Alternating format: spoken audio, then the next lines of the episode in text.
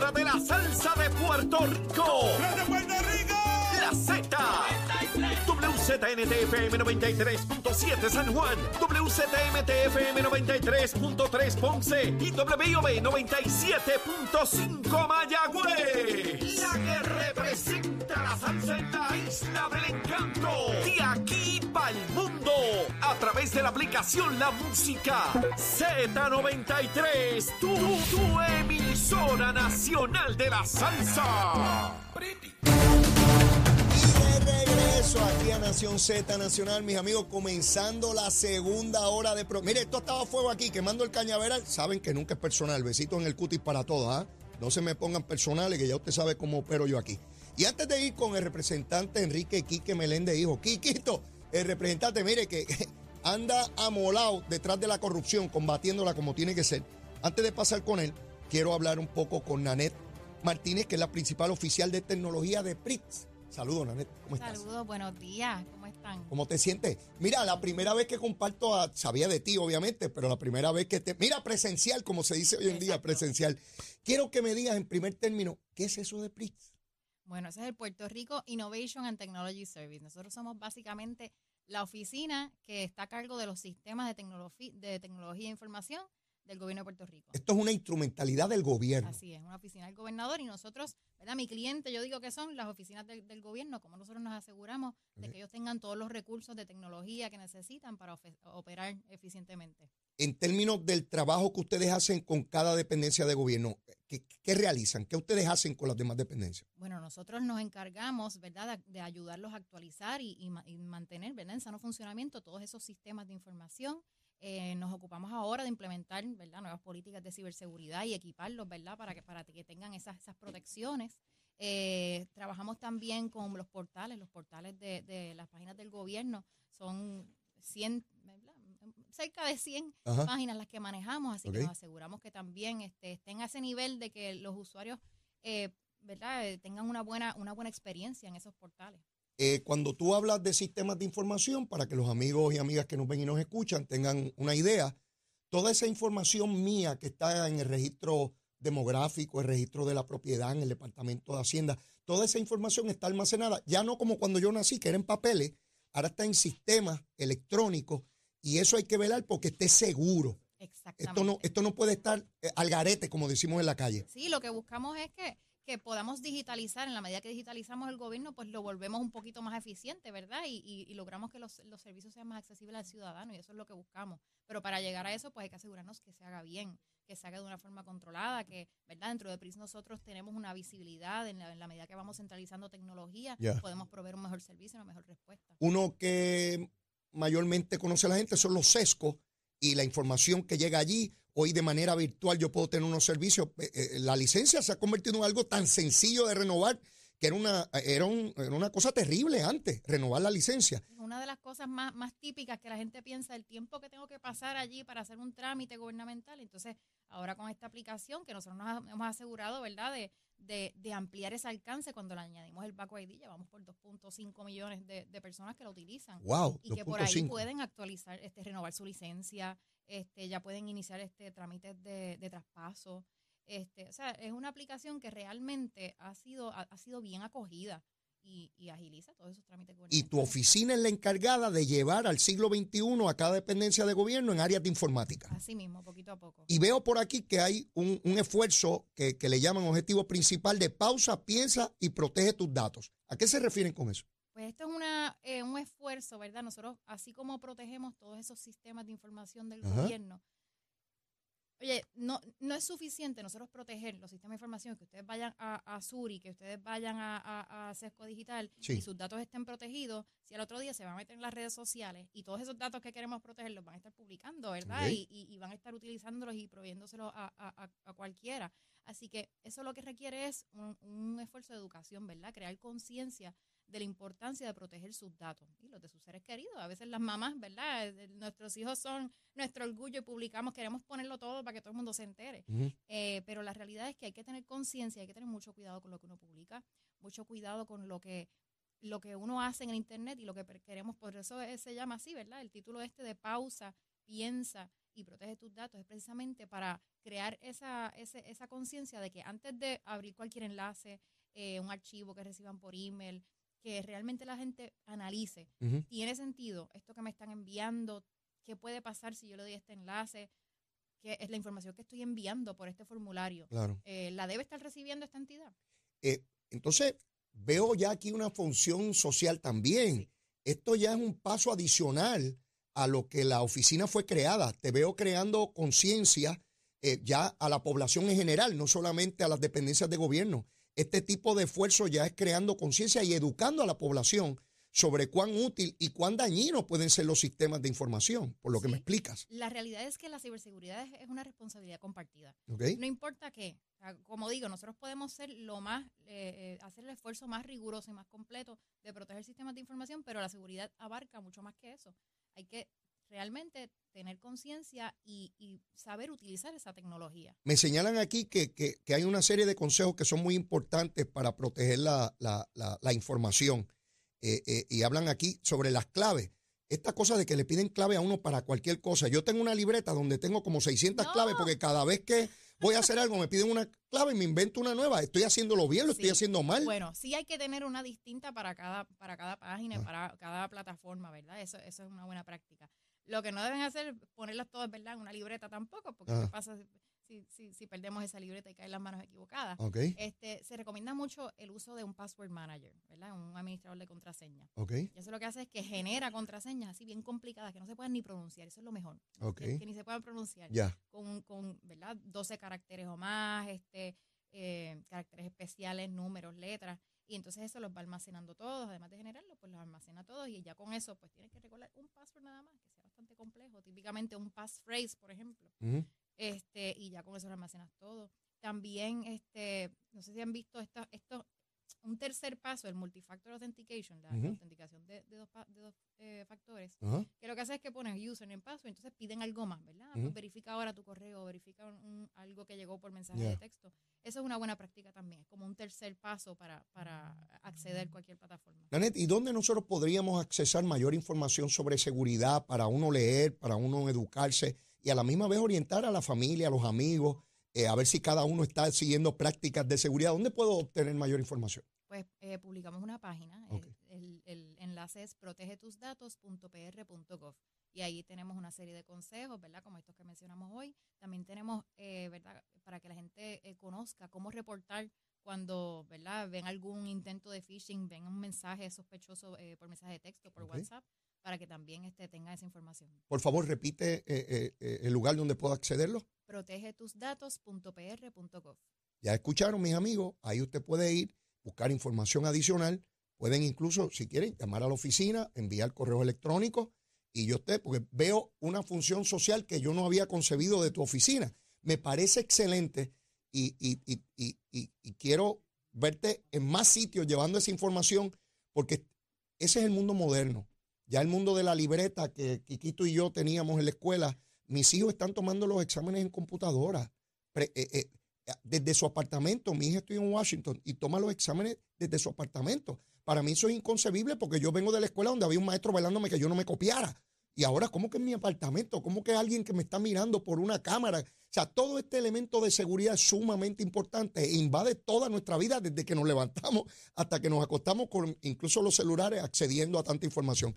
Así que, Nanet, mil gracias. Nanet Martínez, principal oficial de tecnología del gobierno, también en una función social de llevar información a todo nuestro pueblo. Gracias. Gracias, por estar a aquí. ustedes, gracias por la oportunidad. ¿Cómo no? Bueno, y tenemos ya aquí este presencial, no está por una camarita, el representante Quique Meléndez, hijo. Quiquito, saludos, ¿cómo estás? Saludos a ti, Leo. Saludos a Naned y a toda la gente que nos está escuchando. Este, mira, yo te, te, te invité.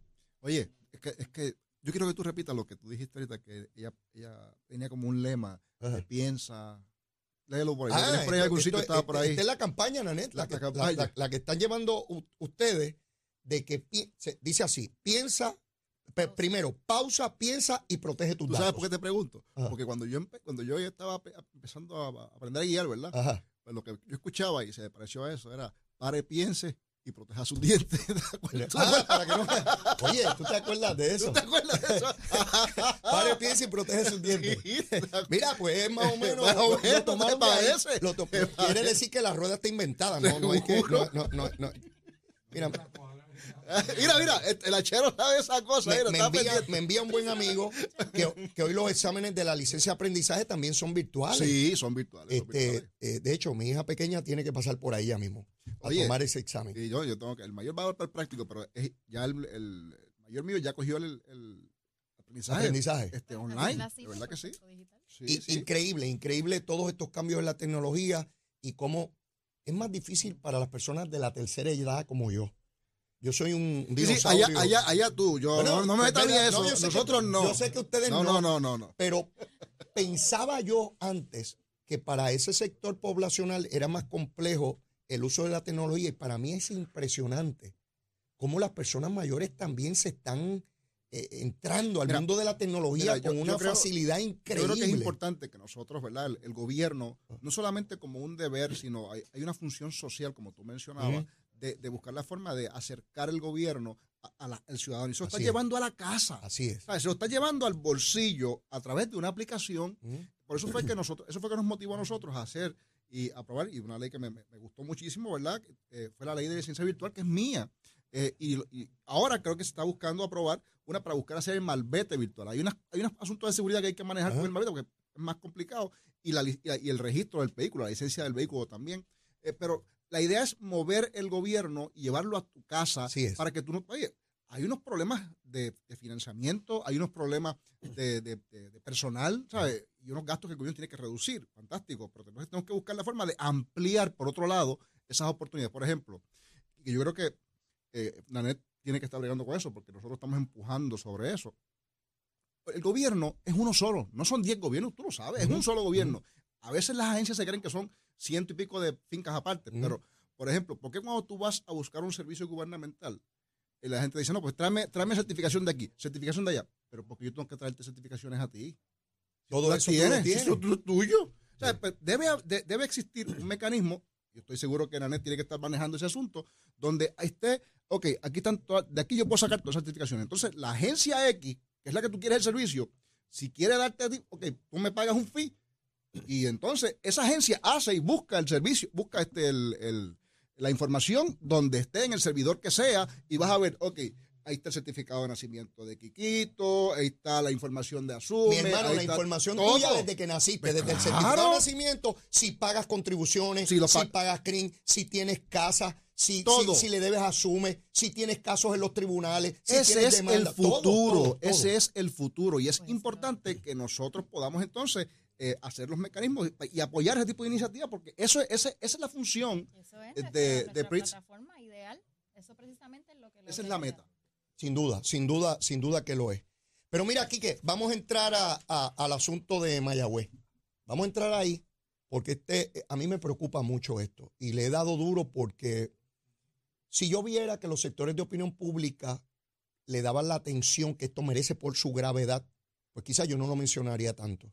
Pero para mí es dramático que la semana pasada el hermano del alcalde de Mayagüez, Osvaldo Rodríguez, se dice allí por un acusado que es encontrado culpable por boca de él que se le daban dos mil dólares mensuales ilegalmente al hermano del alcalde que trabaja en el municipio sin dispensa desde el 2001 y le dan dinero para mantener el contrato y al día de hoy el alcalde interino de Mayagüez se llama Jorge Ruiz. Yo estoy seguro que nadie lo ha visto en foto porque ese alcalde nadie sabe quién rayo es.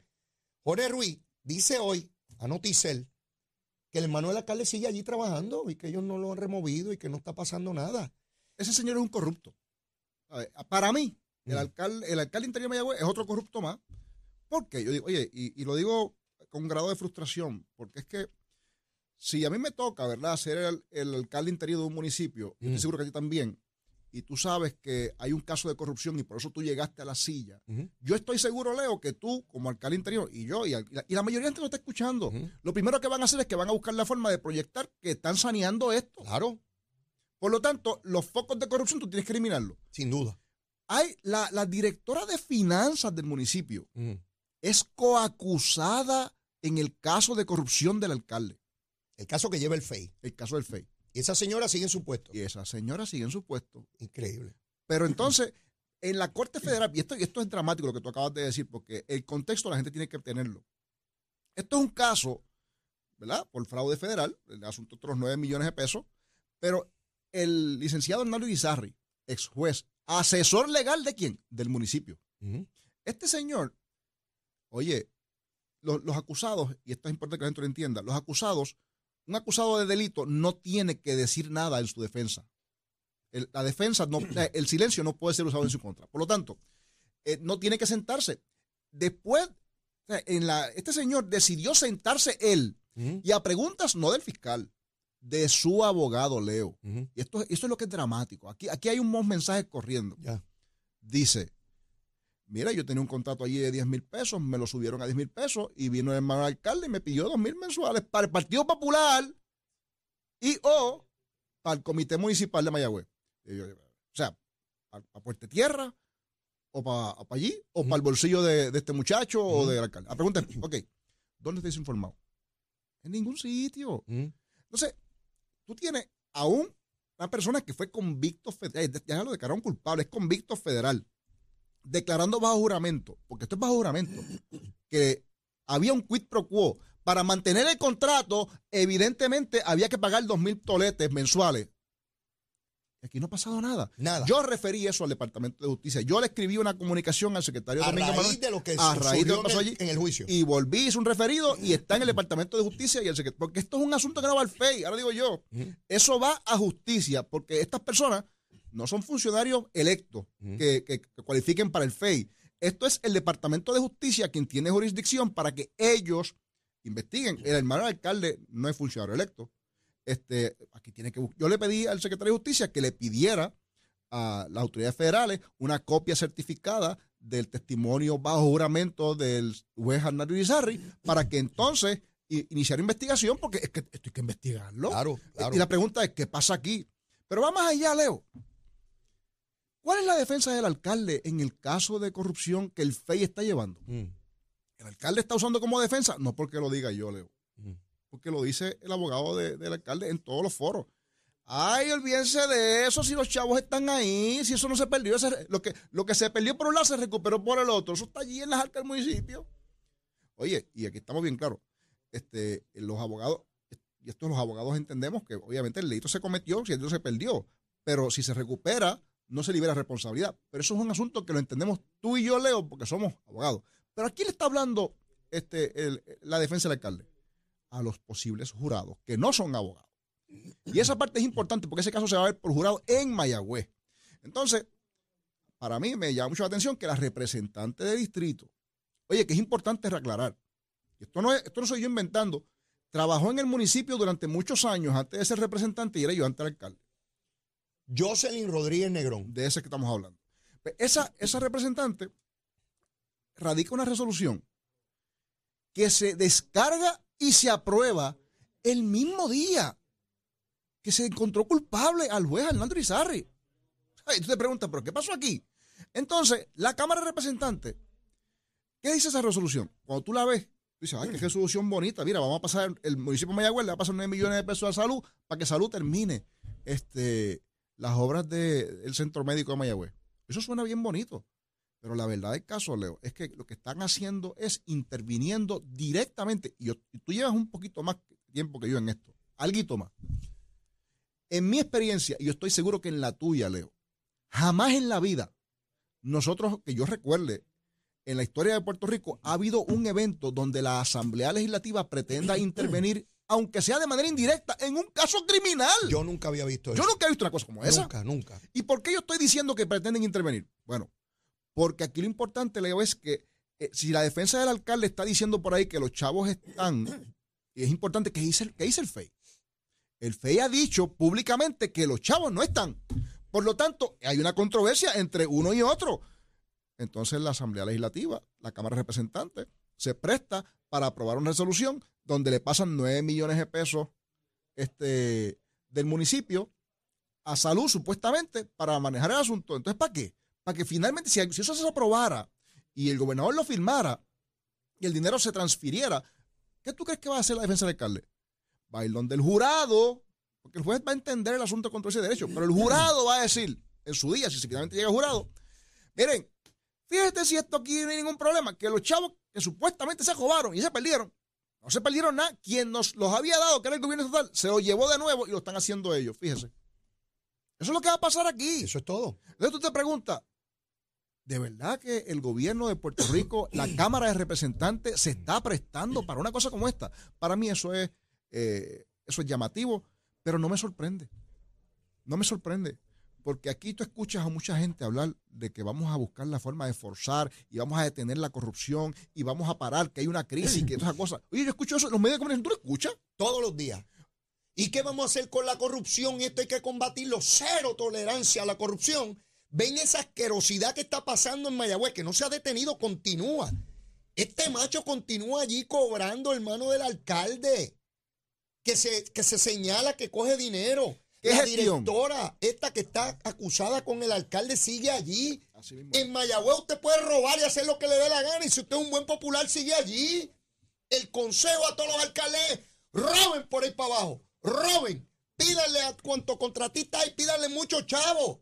Pero tiene que hacerlo si es popular. Si es PNP va preso. Si, si es PNP va preso. Pero si es popular, pidan chavos ahí como locos y sean corruptos a todos en Mire, coja chavos ilegales a todos en ¿Cómo es posible? Y esto para mí es dramático. Yo te digo, lo repito, vamos al principio que tú trajiste. Sí, hombre. ¿Cómo es posible, Leo, que bajo juramento, en corte abierta, en la corte federal, un acusado dice que le pedían dos mil pesos mensuales, y es importante porque si estamos hablando de donativos legislativos, donativos este, electorales, importante que usted recuerde que el máximo donativo en Puerto Rico por año de un individuo son 2.800 pesos. En un año, en un año. No, pues, vete a dos mil mensuales.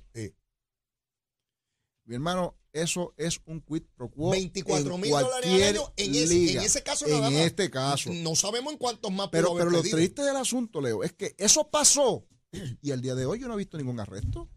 Yo no he visto ningún anuncio de una investigación extraordinaria. Yo referí a esta justicia todavía no, he visto ninguna. No se ha anunciado nada. Quien dijo eso fue el propio acusado que se sentó renunciando. Ese va a ser el testigo principal de ese caso. Exactamente, exactamente. Porque él es el que tiene conocimiento propio y personal del asunto. Así es. Así es. Porque fue a él el que le pidieron los chavos. Si no es que él sabe que le pidieron, no, no, no, no, no, a él. Directamente. Y lo dijo bajo juramento en corta abierta. Siendo acusado él.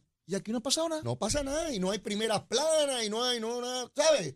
Es una cosa realmente inverosímil. Por eso digo, populares, alcaldes, roben por ahí para abajo, que va a estar la cosa buena, roben a Tojendel, que la cosa está como en el cañaveral, a menos que lo coja Leito Díaz en Nación Z Nacional. Ahí sí que quedan quemados. Pero tenemos que ir a una pausa y luego de la misma Quiquito Meléndez nos va a decir cuál es su recomendación de almuerzo de hoy, porque eso no falla. Y seguimos con el análisis, que Quiquito es republicano y sabe cómo va eso por allá. Vamos a hablar de eso también. Llévatela, chero. Buenos Ya se ha reducido el tapón en la gran mayoría de las carreteras principales del área metropolitana. La autopista José de Diego se mantiene ligeramente congestionada desde Toa Baja hasta el área de Atorrey en la salida del Expreso Las Américas. Igualmente en la carretera número 2 en el cruce de la Virgencita y en Candelaria en Toa Baja y más adelante entre Santa Rosa y Caparra. Tramos de la PR5, la 167 y la 199 en Bayamón, la avenida Lomas Verdes entre la American Military Academy y la avenida Ramírez de Arellano, la 165 entre Cataño y Guaynabo en la intersección con la PR22, el expreso Valdoriotti de Castro desde la confluencia con la ruta 66 hasta el área del aeropuerto y más adelante cerca de la entrada al túnel Minillas en Santurce. El ramal 8 y la avenida 65 de Infantería en Carolina, el expreso de Trujillo en dirección a Río Piedras, la 176, la 177 y la 199 en Cupey la autopista Luisa Ferré en, dirección a Río Piedras, disculpen, la autopista Luisa Ferré entre Montelledra y la zona del Centro Médico en, Río Piedras y más al sur en Caguas, y la 30 desde la colindancia desde Juncos y Gurabo hasta la intersección con la 52 y la número 1. Ahora pasamos con la información del tiempo. El Servicio Nacional de Meteorología pronostica para hoy temperaturas variando desde los mediados 70 grados hasta los altos 80 en la zona metropolitana con vientos del noreste de hasta 4 millas por hora. Aguaceros pasajeros durante la mañana y el día y durante la tarde se esperan aguaceros dispersos a numerosos y tronadas aisladas que podrían traer fuertes lluvias en el este es probable que se desarrollen líneas de aguaceros y en la zona metropolitana se espera un clima estable. Las temperaturas rondarán entre los medios 80 hasta cerca de los 90 en las zonas costeras y en los medios 70 hasta los bajos 80 en la montaña. Se esperan índices de calor cercanos a los 100 grados en algunos sectores del norte central de Puerto Rico. Los vientos estarán del este-noreste de alrededor de 12 a 18 millas por hora, lo que mantendrá condiciones picadas en las aguas costeras. El oleaje permanecerá de 5 pies o menos en las aguas locales. Existe un riesgo moderado de corrientes marinas para las playas de Vieques, Culebra y el norte de Puerto Rico, con olas rompientes de 4 a 5 pies, por lo que se recomienda precaución para los bañistas y operadores de embarcaciones pequeñas. Hasta aquí la intervención del tiempo. Les informó Emanuel Pacheco Rivera. Yo les espero en mi próxima intervención aquí en Nación Z Nacional con el licenciado Leo Lía, que ustedes sintoniza a través de la aplicación La Música, nuestro Facebook Live y por la emisora nacional de la salsa Z93.